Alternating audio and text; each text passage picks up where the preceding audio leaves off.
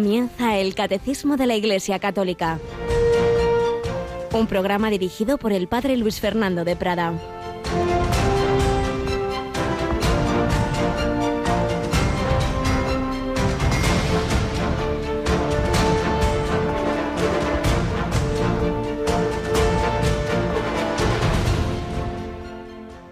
Hace 86 años que sirvo a Jesucristo y del solo he recibido bienes, ¿cómo puedo maldecir a mi Rey y Salvador? Alabado sean Jesús, María y José, muy buenos días en este miércoles 23 de febrero, en que la Iglesia recuerda a uno de sus primeros mártires. Sí, sí, recordábamos a San Ignacio de Antioquía, hoy a San Policarpo, que como veis, ya muy anciano, pues le, le forzaron a blasfemar, a maldecir a Jesucristo y se salvaría la vida. Y tuvo esta maravillosa respuesta que la Iglesia al cabo de los siglos tiene como antífona del Benedictus de su fiesta. Hace 86 años que sirvo a Jesucristo. De él solo he recibido bienes. Él me ha bendecido. ¿Cómo voy a maldecir a mi Rey y Salvador? Pues eso debemos hacer todos, bendecir al Señor, darle gracias constantemente. Ay, pero es que me pasa esto, lo otro, lo demás allá. Pero por Dios, nos fijamos en lo que nos falta y no nos damos cuenta primero en que nos ha dado la vida, nos ha regalado la fe, la, la, gracia de Dios, su perdón, su misericordia y tantas y tantas y tantas cosas en las que luego notamos cuando nos faltan y no agradecemos pues cuando Dios nos la da. Vivir en su presencia y como nos dice la primera lectura, la carta del apóstol Santiago, primera lectura de la misa de hoy se refiere a aquellos que dicen, hoy o mañana haremos esto, haremos lo otro. Y dice, pero bueno, si ni siquiera sabéis qué será del día de mañana, qué es vuestra vida, más bien deberíais decir, si el Señor quiere y estamos vivos, haremos esto o lo otro. Y de ahí esa expresión, pues tan cristiana, hasta mañana, si Dios quiere. Yo recuerdo lejanos tiempos, había locutores de televisión que se despedían, pues así, esta mañana, si Dios quiere. Todo eso desapareció. Ahí ya no se puede mencionar a Dios, pero es así.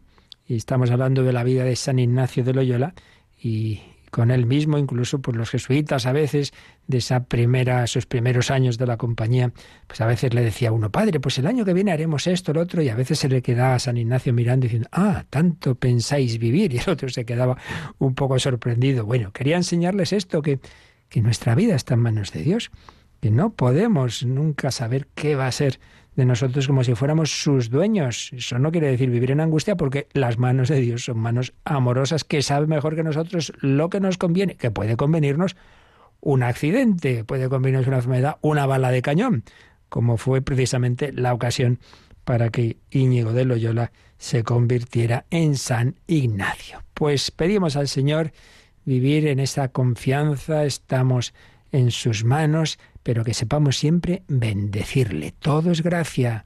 Sí, es gracia los regalos, digamos, agradables, pero también lo son aquellos que vienen con un envoltorio dificultoso. Gracias al Señor por este día, por este miércoles. Gracias porque tenemos aquí una joven muy buena que se llama Natalia Otero. Buenos días, Natalia. buenos días, padre. y buenos días a los oyentes. Eso es, te toca a ti hoy, pues estar aquí al pie del micro, ¿verdad? Siempre con una sonrisa.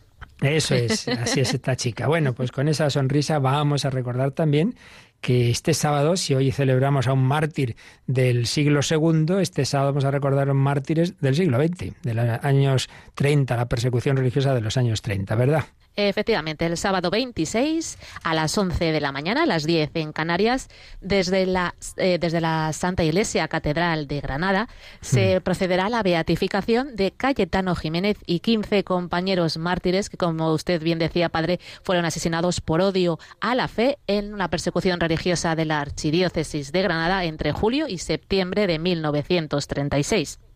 Así es, pues nos conectaremos con esa celebración y tendremos con nosotros a uno de los mayores expertos en esa en esa persecución, al padre Jorge López Teolón, que muchas veces nos ha acompañado en estas celebraciones de beatificaciones de mártires, también lo hará en este sábado. Ya lo sabéis, pero ahora pues vamos a seguir con ese santo que todavía estamos en ese año ignaciano, acercándonos a esa fecha tan impresionante en la historia de la Iglesia, el 12 de marzo, en que se cumplen 400 años de la canonización de San Ignacio de Loyola, San Francisco Javier, Santa Teresa de Jesús, San Isidro Labrador y San Felipe Neri. Pues a todos ellos pedimos su intercesión, bendigamos al Señor en toda nuestra vida, en todos nuestros carismas, sea con el martirio de sangre como San Policarpo, sea con ese martirio blanco del día a día, las dificultades, los sufrimientos que nunca faltan, pero con alegría, con sonrisa, porque el Señor siempre nos quiere y busca nuestro bien.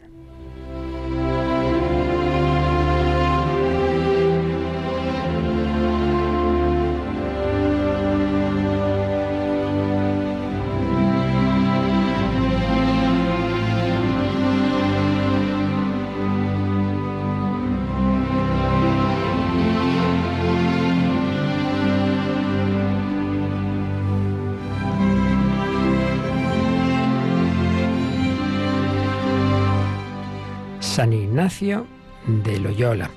Estamos leyendo fragmentos de lo que llamamos su autobiografía, esos recuerdos que el de mayor dictó a un, vamos, dictó y va contando a un jesuita que enseguida los ponía por escrito, un hombre que decían de prodigiosa memoria, con lo cual casi podemos decir en efecto que fue eso, lo que llamamos la autobiografía. Y nos habíamos quedado en esa convalecencia en Loyola, en esa lucha interior entre los recuerdos y los pensamientos y los deseos todavía mundanos de, que tenía Íñigo de Loyola, esas ensoñaciones con esa dama a la que querría conquistar de altísima alcurnia y de esos hechos de armas y tal y cual, y lo que iba entrando poco a poco en su corazón a raíz de que su cuñada le dio esos dos libros que serían decisivos, Una vida de Cristo y Vidas de los Santos. Precisamente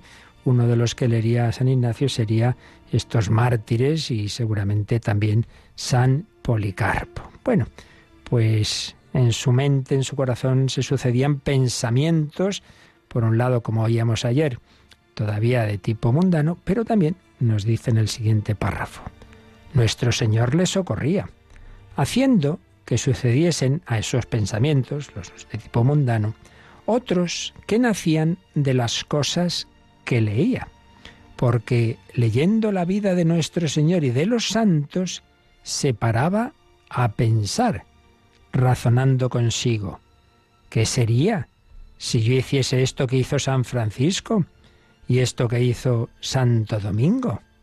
y así discurría por muchas cosas que hallaba buenas, proponiéndose siempre a sí mismo cosas dificultosas y graves, las cuales, cuando proponía, le parecía hallar en sí facilidad de ponerlas en obra.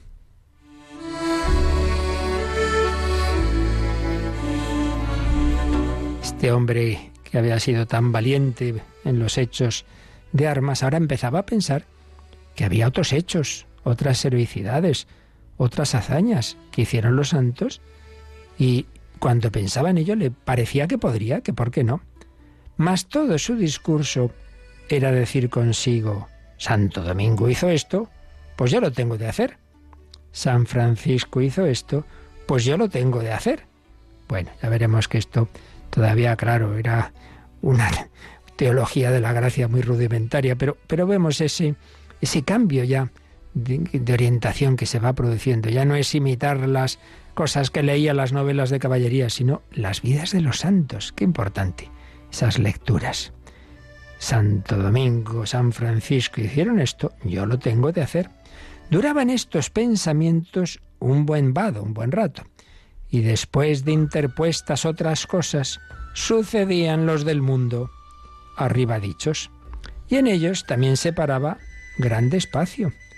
Y esta sucesión de pensamientos tan diversos le duró harto tiempo, deteniéndose siempre en el pensamiento que tornaba, o fuese de aquellas hazañas mundanas que deseaba hacer, o de estas otras, o de estas otras de Dios, que se le ofrecían a la fantasía, hasta tanto que de cansado lo dejaba y atendía a otras cosas.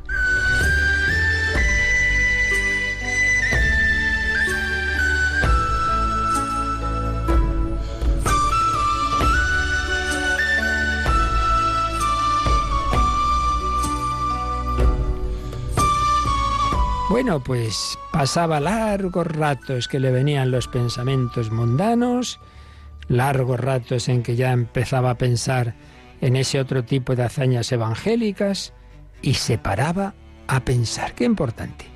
Esto que nos falta tanto en nuestro mundo, siempre corriendo, siempre actuando, siempre con ruido, siempre con los casquitos, siempre con esto y lo otro, y no pensamos, se paraba a pensar. Y comenta, ya sabéis que estamos intentando entrar en el alma de San Ignacio, pues con ayuda de algunos biógrafos como José Ignacio Tellechea y Dígoras, que nos dice esto, se paraba a pensar. Nunca lo había hecho de ese modo en su vida. Tal actitud será el alma de sus ejercicios espirituales más adelante. Él fue el primer ejercitante. Y nos recordaba cómo San Agustín se encontró con Plotino y con el Hortensio, Santa Teresa con el abecedario de Osuna, fueron libros claves para las conversiones de estos santos. Realmente nadie se convierte a un libro, sino a lo que un libro le desvela. Y lo percibe porque de algún modo lo añoraba. Se percibe aquello que se está preparado a recibir. Íñigo discurre con la voluntad, Pararse a pensar es casi ponerse en el disparadero de hacer. ¿Qué sería si yo hiciese esto que hizo San Francisco, que hizo Santo Domingo? Qué difícil es el primer paso firme de todos los hijos pródigos, el que inicia el retorno desde la región lejana, porque esa lejanía es un estado de espíritu, alejamiento de sí mismo, de algo nuclear más íntimo que nuestra misma intimidad. El primer paso se da hacia adentro y en silencio, decía Bernanos, en ese silencio interior que la juventud teme o desdeña, y hoy, sin duda, más que nunca.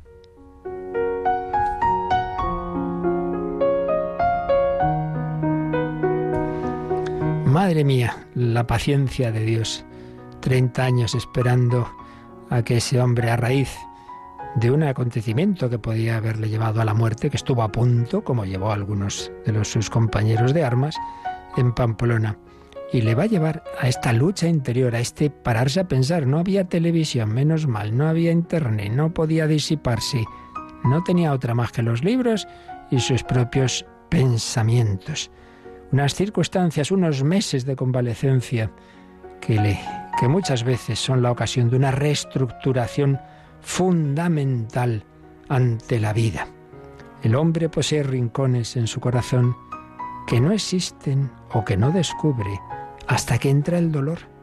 Sí, y así, en esa conquista que la gracia va haciendo de este corazón, como el de otros conversos, también dedicamos varios programas a Carlos de Foucault, y fue una larga también historia de batalla con Dios para la conversión, una experiencia única e irrepetible en la vida de un hombre, como el nacimiento y la muerte, a los que se asemeja. Se muere a una manera de vivir, se nace a otra. Una experiencia repetida tantas veces en la historia de las conversiones. Sí, en la historia de los hombres, en Radio María muchas veces hemos conocido, conocemos, ponemos testimonios de conversiones que hacen tanto bien unas son más de tipo intelectual, por ejemplo, Edith Stein, buscando la verdad como una gran filósofa, otras más desde la voluntad, asumir altos ideales, otras con gran conmoción sensible, con una fulgurante captación de la belleza, como André Frossard o Paul Claudel. Más que aprisionarla, el hombre se ve apresado por la verdad, seducido por la verdad, la bondad, la belleza, la hermosura. Toda conversión supone una integración de fuerzas dispersas de la persona que se funde en un haz y un rumbo, un nuevo rumbo, un nuevo proyecto, un cambio de rumbo, cambio de agujas que afecta las capas más profundas del ser. Estamos parafraseando un poco con nuestras libertades estas reflexiones de Tellechea. Toda conversión es una subversión porque lleva en sí una ruptura. Implica y ahora vamos a San Agustín, una aversio y una conversio. ¿Qué es esto? Bueno, en el pecado hay una conversio a las criaturas, es decir, uno casi como que adora a las criaturas, da la espalda a Dios y hace dioses de las cosas de este mundo. Y en cambio tiene la aversión a Dios, no quiere saber nada con Dios. En la conversión es al revés. Se pasa una conversión a Dios y una, en cambio, diversio a criaturas. Es decir, no es que desprecie, odie las criaturas, no, pero la relativiza. Claro, solo Dios es Dios, solo Dios es el absoluto. Y todo lo demás, tanto cuanto, que nos dirá el propio San Ignacio en el principio y fundamento de sus ejercicios. Otro converso, que luego fue mártir, Cipriano de Cartago, San Cipriano, se asombraba ante su propia transformación. Cuando el segundo nacimiento hubo restaurado en mí al hombre nuevo, se opera en mí un extraño cambio. Las dudas se aclaran, las barreras caen, las tinieblas se iluminan. Lo que yo juzgaba imposible puede cumplirse. Esta es la obra de Dios, sí, de Dios. Todo lo que podemos viene de Dios. Renacer de nuevo, abandonar la vieja carne para vigorizarla al contacto con el agua salvadora, cambiar de, alma y de mentalidad sin perder la propia intimidad. Imposible, decía yo tal trueque, imposible abandonar todo lo que nacido en mí, se ha instalado ahí, como en su propia casa, ni nada de lo que ha venido de fuera ha echado raíces en mi propio ser. Imposible por nuestras fuerzas. Pero todo es posible para la gracia de Dios, que cambió a Cipriano, a Agustín, a Ignacio, a Teresa, a Carlos de Foucault. Claro, si uno tiene los planteamientos del literato André Gide, que decía, jamás he sabido renunciar a nada, protegiendo en mí lo mejor y lo peor, he vivido descuartizado, entonces se lo pone muy difícil al Señor. Pero Íñigo entró en su corazón y ahí se fue produciendo ese renacimiento. Seguiremos, seguiremos atentos como espectadores asombrados a ese renacimiento que se produjo en esa habitación de Loyola que hoy fue, está convertida en la capilla de la conversión, donde está escrito en, en una viga en letras doradas, aquí se entregó a Dios, Íñigo de Loyola.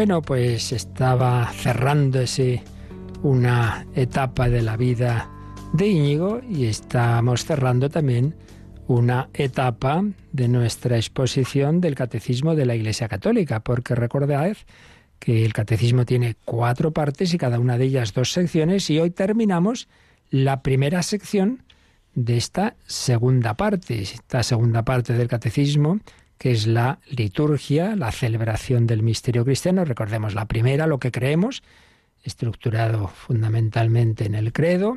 La segunda, lo que celebramos, liturgia, sacramentos. La tercera, esto es para llevarlo a la vida, la moral, con los mandamientos. Y la cuarta, siempre en diálogo con Dios, la oración. Pues bien, esta segunda parte de la liturgia tiene una primera sección que es los fundamentos de la liturgia, que es la liturgia, y bueno, todo lo que hemos ido viendo a lo largo de bastante tiempo. Y ya vamos a pasar enseguida, pues ya la próxima etapa va a ser la segunda sección, que es ir viendo los siete sacramentos de la Iglesia y luego al final lo que llamamos los sacramentales. Entonces, terminamos esta primera sección, como siempre, con unos números de resumen del último que hemos visto, que ya recordaréis que ha sido en estos días este articulito más bien breve sobre diversidad y unidad, diversidad litúrgica y unidad del misterio. Igual que decíamos que la fe es una, pero se puede expresar en distintos credos, distintos credos, distintas escuelas teológicas con diversos matices.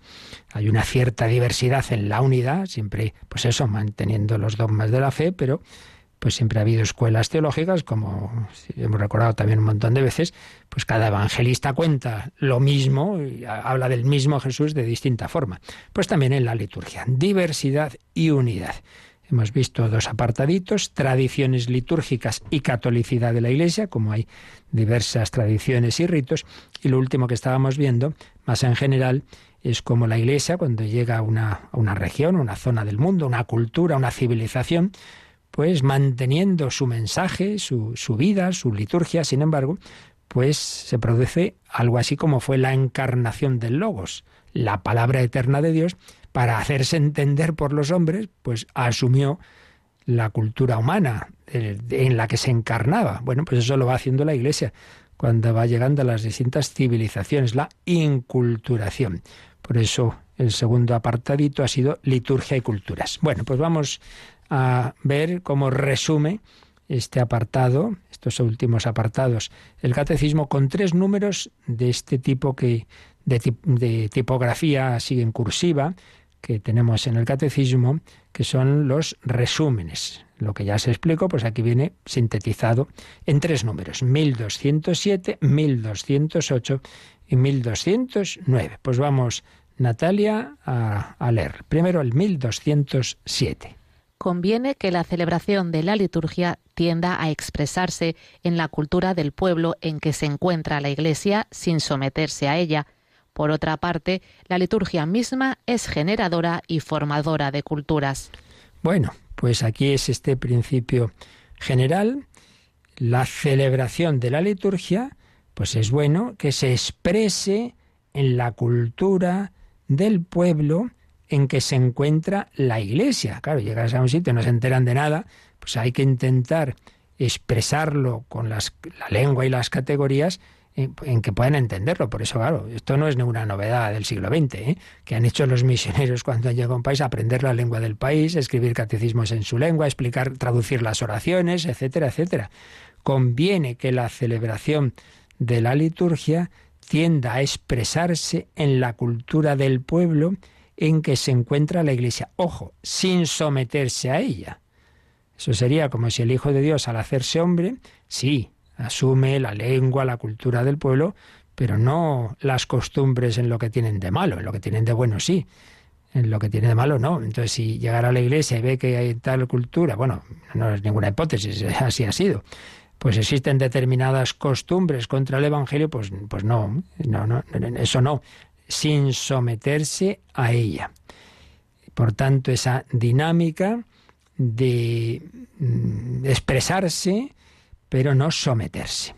Pero añade este 1207 que la liturgia misma es generadora y formadora de culturas. Y es verdad, como el mensaje evangélico cuando va penetrando, cuando va calando en una sociedad, pues al final eh, realmente transforma esa sociedad y genera cultura. Y esto es, decíamos, lo que ocurrió pues en lo que llamamos la cristiandad, cuando esa Europa que venía de esa herencia griega y de esa gran organización que fue el Imperio Romano, pero luego se disgrega con todas las invasiones de los llamados pueblos bárbaros y bueno, todos esos momentos de caos, hay crisis, pues ¿quién va a mantener ahí un, orden y, va a ir generando una nueva sociedad? Pues la Iglesia y poquito a poquito en esa situación de caos se va generando, se va generando pues toda una cultura, toda una civilización y claro, es que hasta qué punto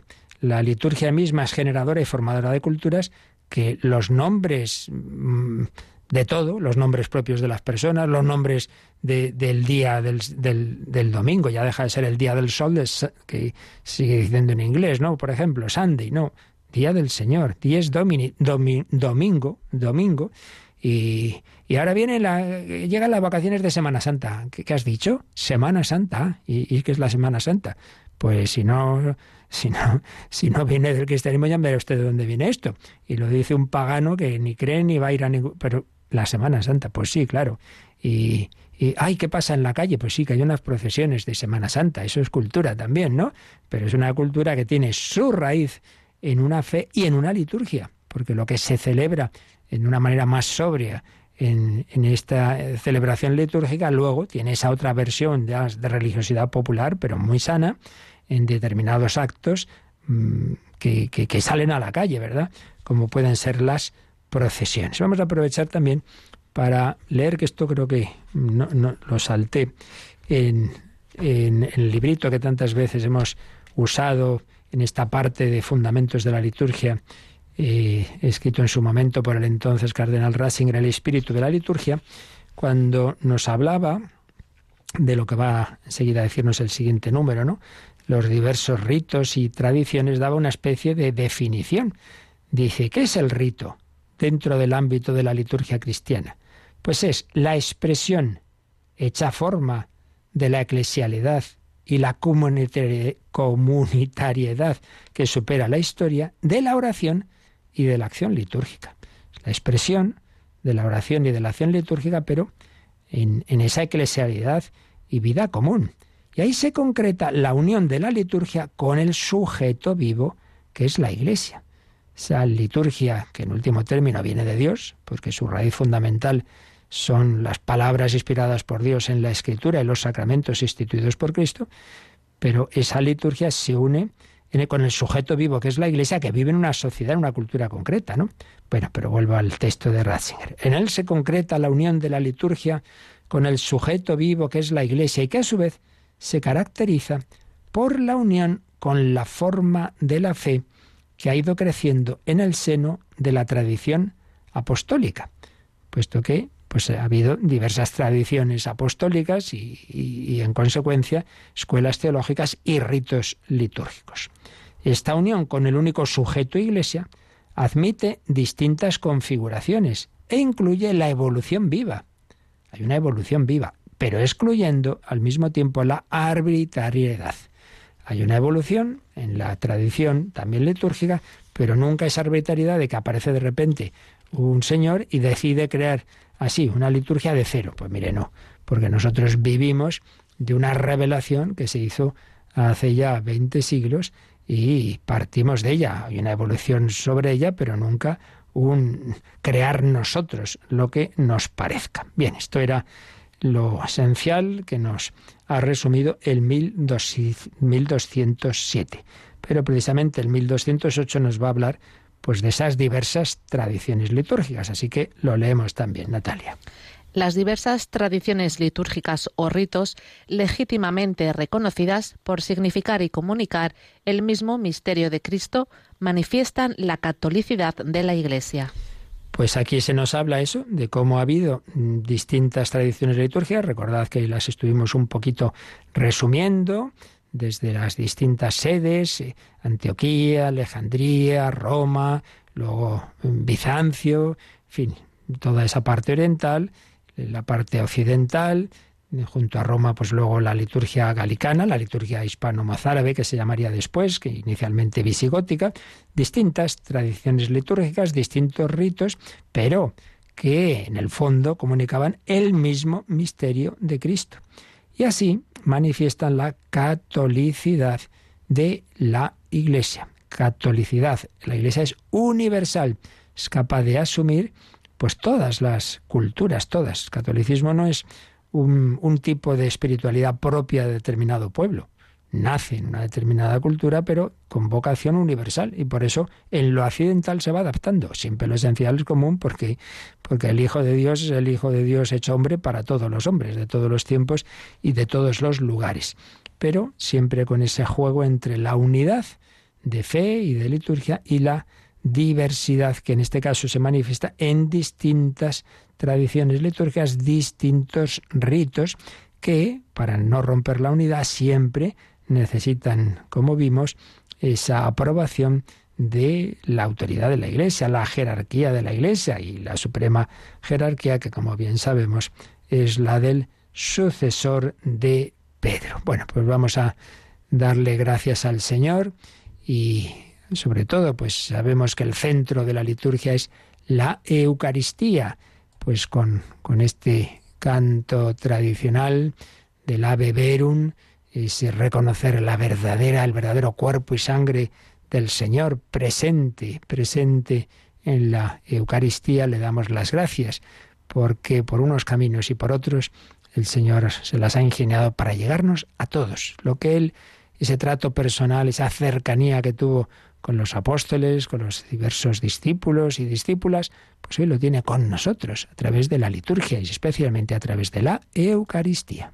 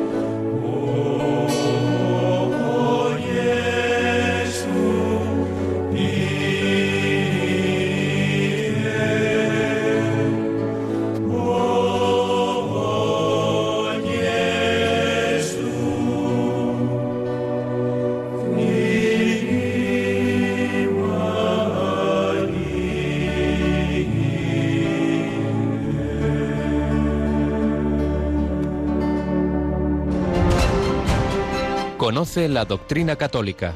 Escucha el catecismo de 8 a 9 de la mañana, de 7 a 8 en Canarias.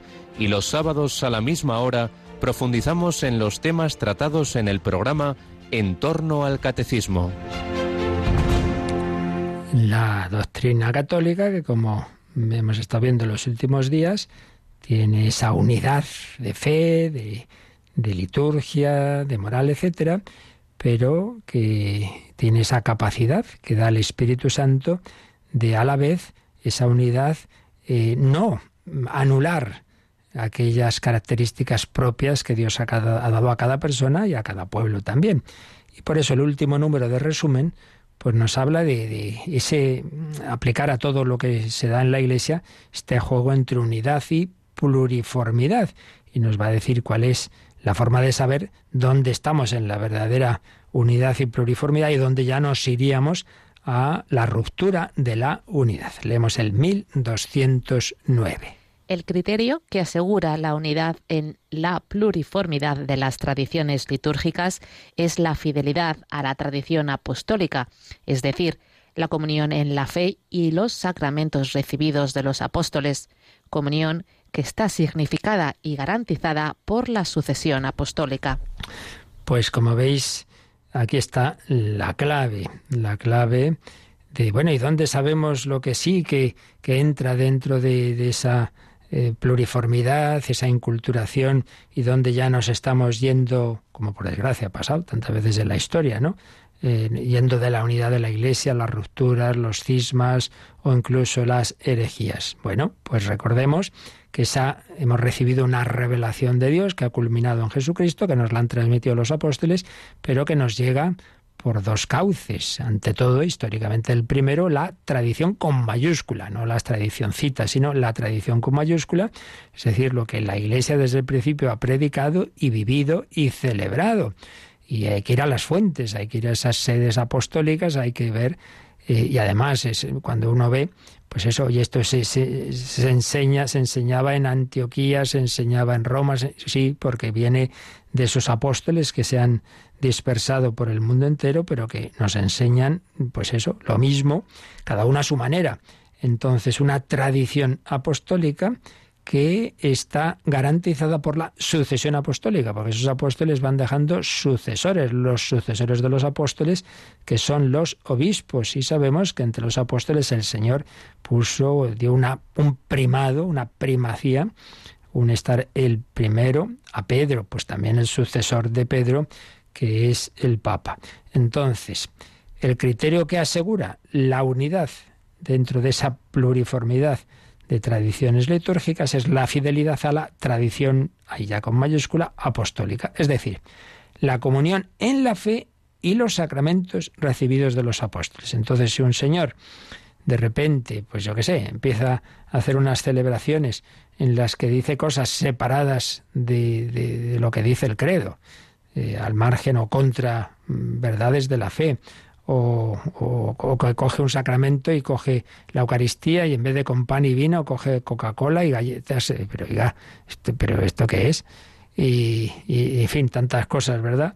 que a veces pues ocurren como si se pudiera estar haciendo experimentos con, con lo más sagrado. Pues hombre, eso ya está al margen de esa tradición apostólica y de la autoridad, lo que nos dice las distintas normas litúrgicas que precisamente quieren guardar eso la, unidad de, lo que celebramos. Comunión en la fe y los sacramentos recibidos de los apóstoles. Comunión que está significada y garantizada por la sucesión apostólica.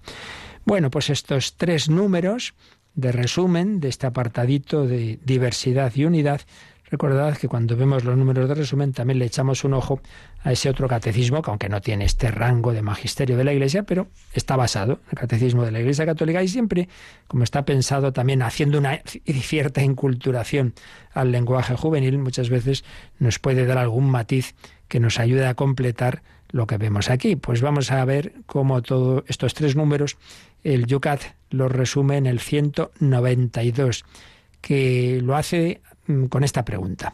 ¿Puede la Iglesia cambiar o renovar también la liturgia? ¿Puede la Iglesia cambiar la liturgia?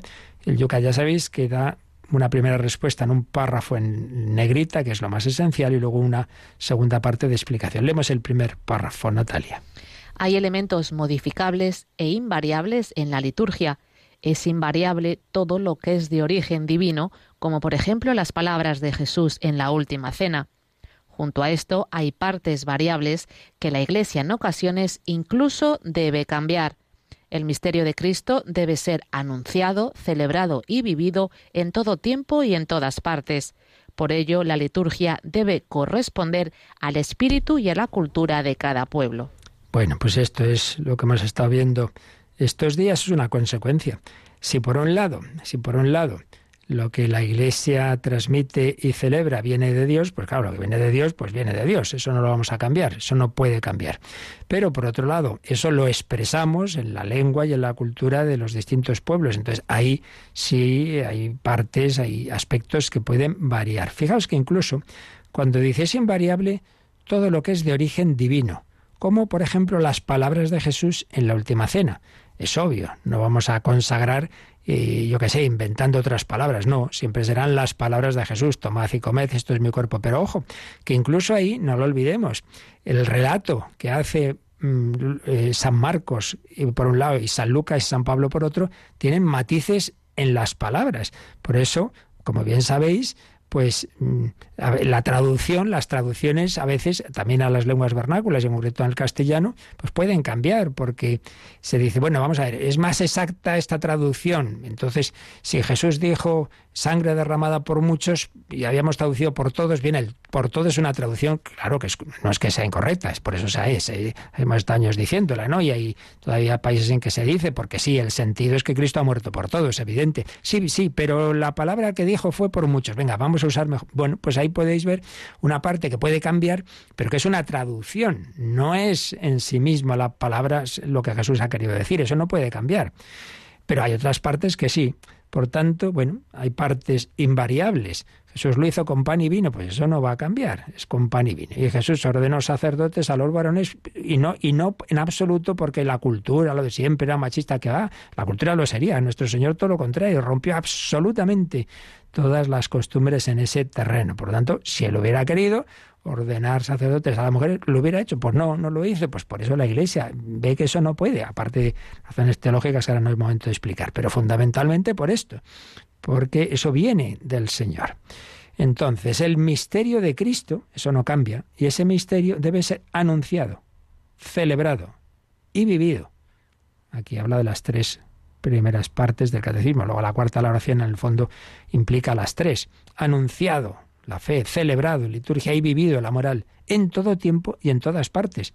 Pero eso que no cambia debe corresponder al espíritu y a la cultura de cada pueblo la parte variable, la parte de inculturación. Y luego añade un párrafo así como ya más explicación pues a, a los jóvenes de esto que nos ha dicho antes. Lo leemos también.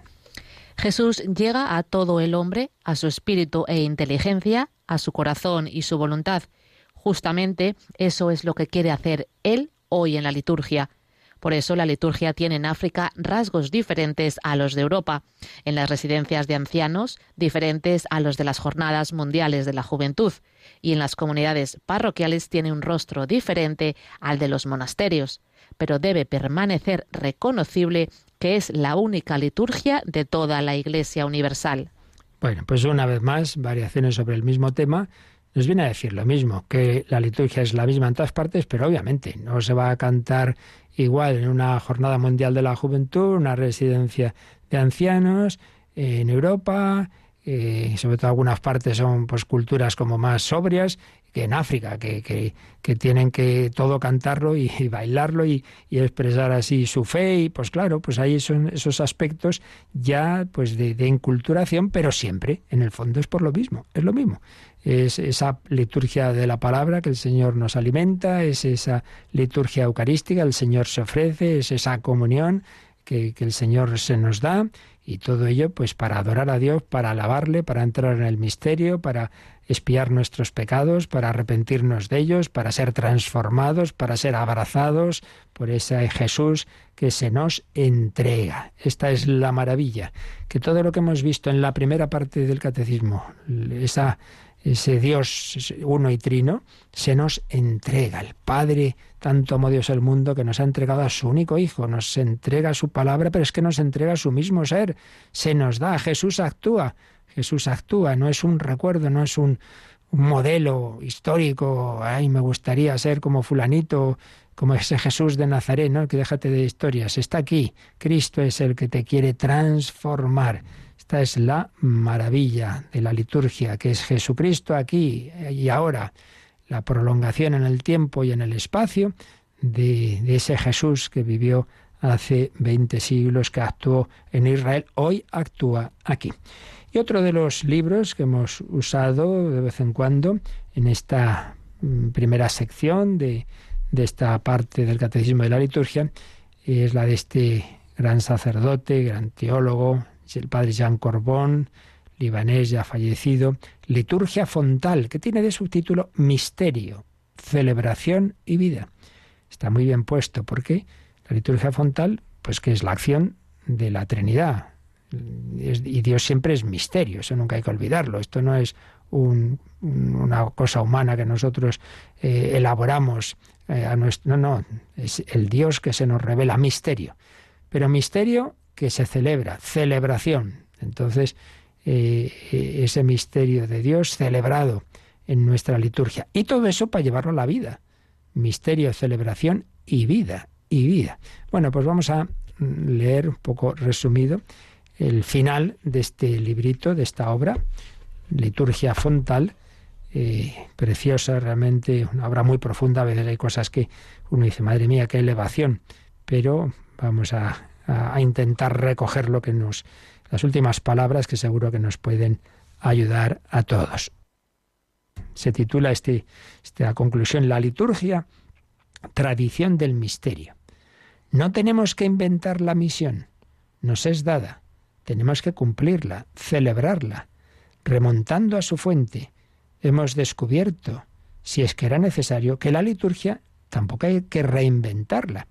Tenemos que entrar en ella y ser arrastrados por su corriente de vida. Estamos ante la maravilla del misterio de Cristo. Desde el principio de la creación a la consumación del reino, Él es tradición, con mayúscula, la santa y viva tradición, la tradición divina. Tradición significa entrega, ¿eh? no lo olvidemos.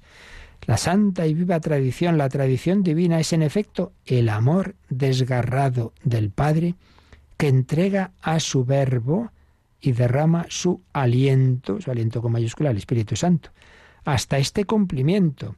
He aquí mi cuerpo entregado por vosotros. He aquí mi sangre derramada por la multitud. Jesús entregó su espíritu. La pasión del Padre por los hombres, la pasión del Padre por los hombres, se cumple en la pasión de su Hijo y se derrama desde entonces por su espíritu en esta compasión divina en el corazón del mundo, que es la Iglesia. Qué bonita expresión que es la Iglesia, la compasión divina en el corazón del mundo. Y el misterio de la tradición es esta misión conjunta del Verbo y del Espíritu. ¿Cuáles son los primeros misioneros? El Hijo, el Verbo de Dios y el Espíritu Santo, claro. Acción conjunta del Verbo y del Espíritu a lo largo de toda la economía de la salvación. El Padre ha enviado a esos misioneros al mundo.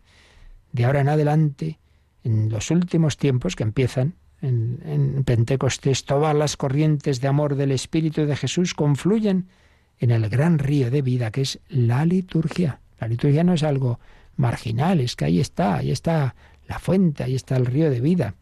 En la economía de la salvación, la tradición era primeramente el don de acontecimientos salvíficos. En la liturgia, ella realiza y hace presente el acontecimiento que sostiene toda la historia, la Pascua de Jesús, pero con la Iglesia. Y esta es la sinergia central de la epíclesis. O sea, no es un recuerdo de algo que pasó, es que aquí, aquí actúa, aquí se nos da. Aquí está el misterio pascual. Claro que sí. En la economía de la salvación, la tradición era luego la revelación del significado de los acontecimientos salvíficos por los profetas y los escritores sagrados. En la liturgia, ella manifiesta a Cristo a la Iglesia y por la Iglesia, y esta es la sinergia del memorial.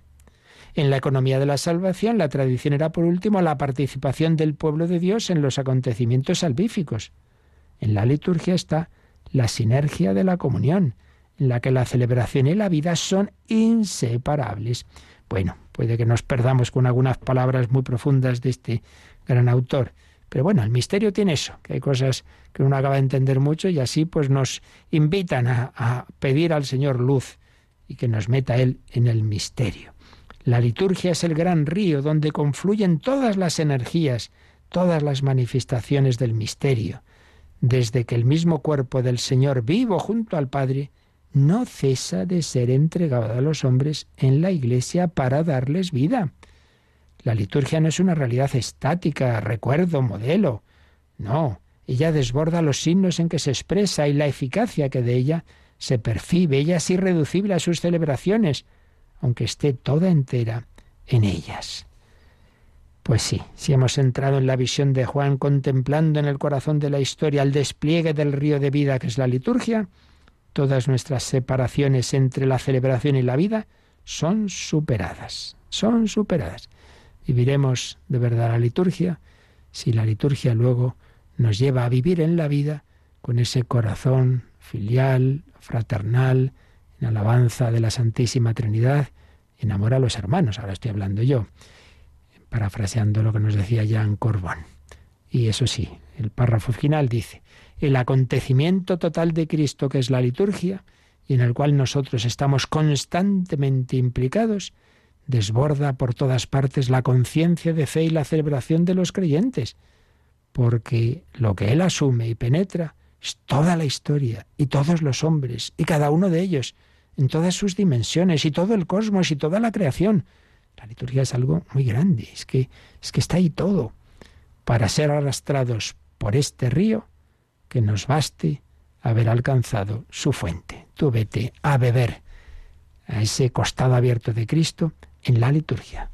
Recibes agua viva desde el bautismo, la Eucaristía, las últimas unciones que recibas en tu lecho de muerte y ese río de vida te llevará a la gloria celestial.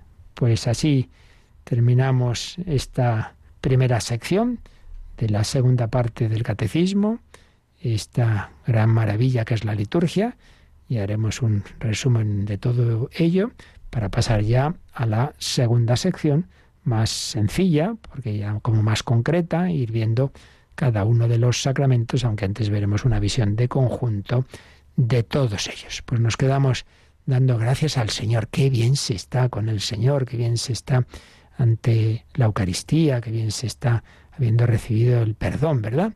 Damos gracias de todo y si tenéis alguna consulta nos recuerdan cómo las podéis enviar. Participa en el programa con tus preguntas y dudas.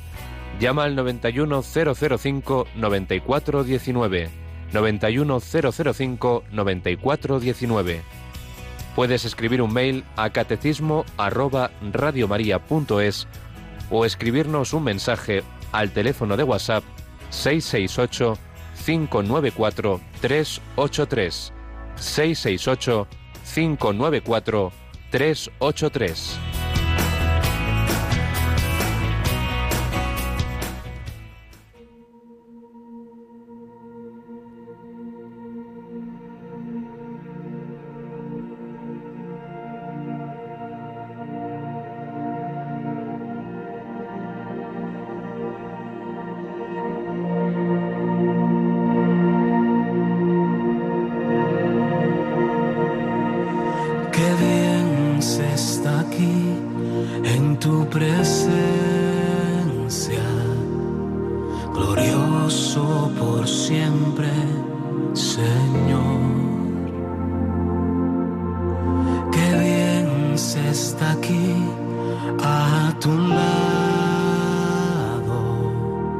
心电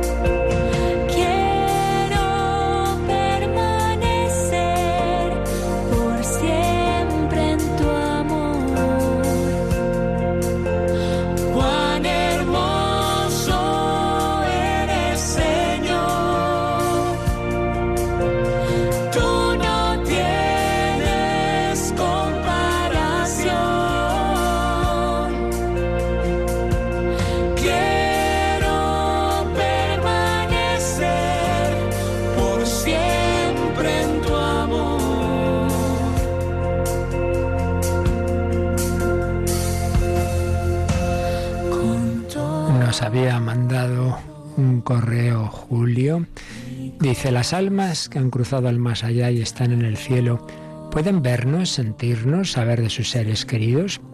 Si no es así, ¿por qué la Iglesia nos dice que interceden por nosotros ante Dios? Bueno, en primer lugar, yo creo que aquí en la pregunta hay una pequeña eh, confusión, digamos. Una cosa es poder interceder y otra cosa es que para interceder hay que ver y sentir lo que pasa a la persona por la que intercedemos. Porque a fin de cuentas, también nosotros en la iglesia militante, también aquí rezamos unos por otros. Yo intercedo por muchas personas que no sé cómo están Yo sé de personas pues que hay que rezar por ellas, pero que no tengo trato porque se han alejado, por lo que sea, o porque estoy rezando por las misiones de no sé dónde. Yo estoy rezando por personas que ni siquiera conozco y, y eso es así. Entonces, el hecho de que recemos por, intercedamos por otros, no significa que para hacerlo hay que verles. Por tanto, yo creo que hay ahí una pequeña confusión, porque si en la tierra podemos y debemos interceder por los demás sin necesidad de estarlos viendo, obviamente también en el cielo pueden interceder y lo hacen por nosotros sin necesidad de vernos. Eso para empezar, por lo tanto no, no, no lo unamos una cosa con otra. Segundo, ya lo he dicho muchas veces, hay muchas preguntas que nos hacemos que no tenemos una respuesta clara, porque la revelación no pretende saciar todas nuestras curiosidades, sino es un, tiene un fin práctico, que es pues cómo debemos actuar, saber lo esencial para nuestra vida. ¿no? Entonces, contamos, sí, en la tradición está, ciertísimamente, y en la reflexión teológica, a ver si me da tiempo a decir algo sobre ello, que eh, pues eso, que, que, todos intercedemos por todos, que la iglesia es un cuerpo místico y que está la parte principal de ese cuerpo místico es la iglesia triunfante y que los santos interceden por nosotros y santos son los que ya estén en el cielo, aunque muchos no estén canonizados, la mayoría, claro, pero los celebramos en el Día de Todos los Santos, ¿verdad? Entonces, ¿por qué teológicamente también esto tiene sentido? Porque nosotros somos miembros de un cuerpo cuya cabeza es Cristo y Cristo intercede por nosotros, eso está clarísimo sentado a la derecha del Padre para interceder por nosotros. Si la cabeza intercede, Él mueve a sus miembros, ante todo a los que no se le resisten ya, que son los que están en el cielo, a interceder, en primer lugar, la Santísima Virgen, que es medianera de todas las gracias. Y por otro lado, no lo olvidemos, que también lo hemos repetido mucho hoy mismo, ¿no? Que los cauces de transmisión de la revelación no son solo lo que está escrito claramente en una frase bíblica, no, es la tradición y en la tradición de la Iglesia, sobre todo cuando se empezó a celebrar los mártires, estaba esa conciencia ¿no? de los mártires interceden por nosotros.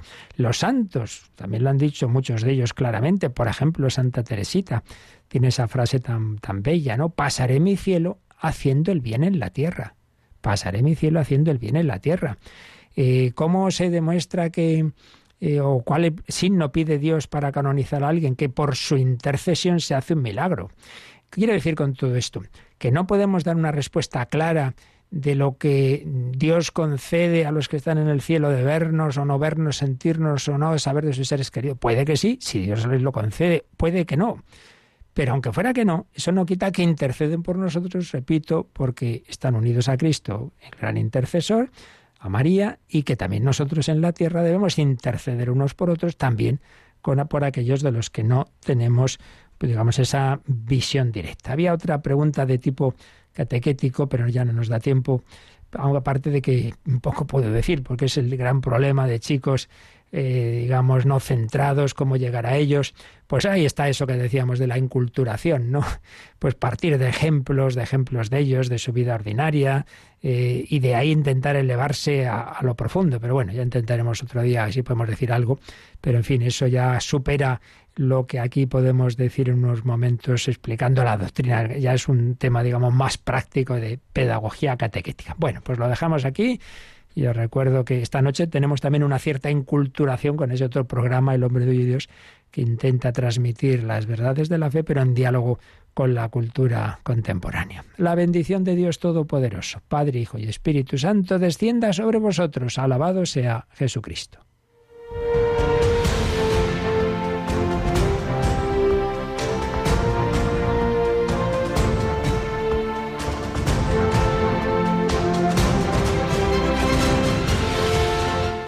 Han escuchado en Radio María el Catecismo de la Iglesia Católica, un programa dirigido por el Padre Luis Fernando de Prada.